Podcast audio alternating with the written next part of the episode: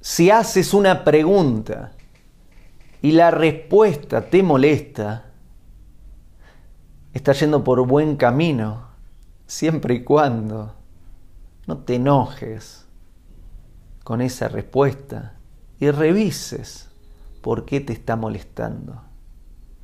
Es fácil tener respuestas que te quedan cómodos, que te quedan cómodas, pero eso ya está en territorio conocido.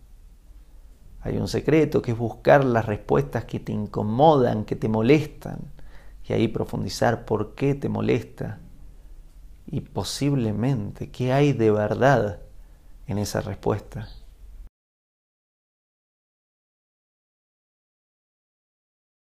Hago esta rápida pausa comercial para agradecerte por oír mi podcast y pedirte que si te gusta lo recomiendes.